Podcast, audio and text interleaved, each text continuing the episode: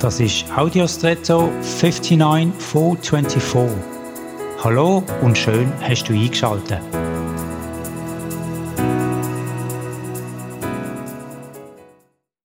Der Begriff pervers wird häufig im Kontext von der Sexualität verwendet.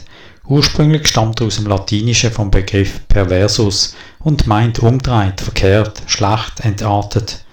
Pervers sind nicht nur Menschen mit einer unguten Verhaltensweise im Bereich von der Sexualität.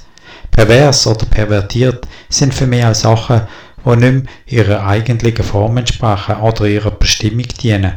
Wenn beispielsweise Aktionäre ihr Geld einem Unternehmen nicht mehr für dem seine Weiterentwicklung zur Verfügung stellen, sondern nur darauf aus sind, möglichst viel Profit aus diesem Unternehmen zu erzielen. Oder wenn Medikamente nicht mehr dazu dienen, gesund zu machen, sondern zum Erreichen von einer Idealfigur und so weiter.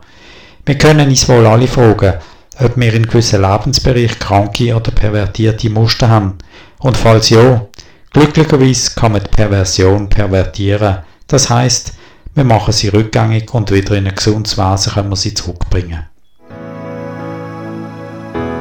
Und jetzt wünsche ich dir einen außergewöhnlichen Tag.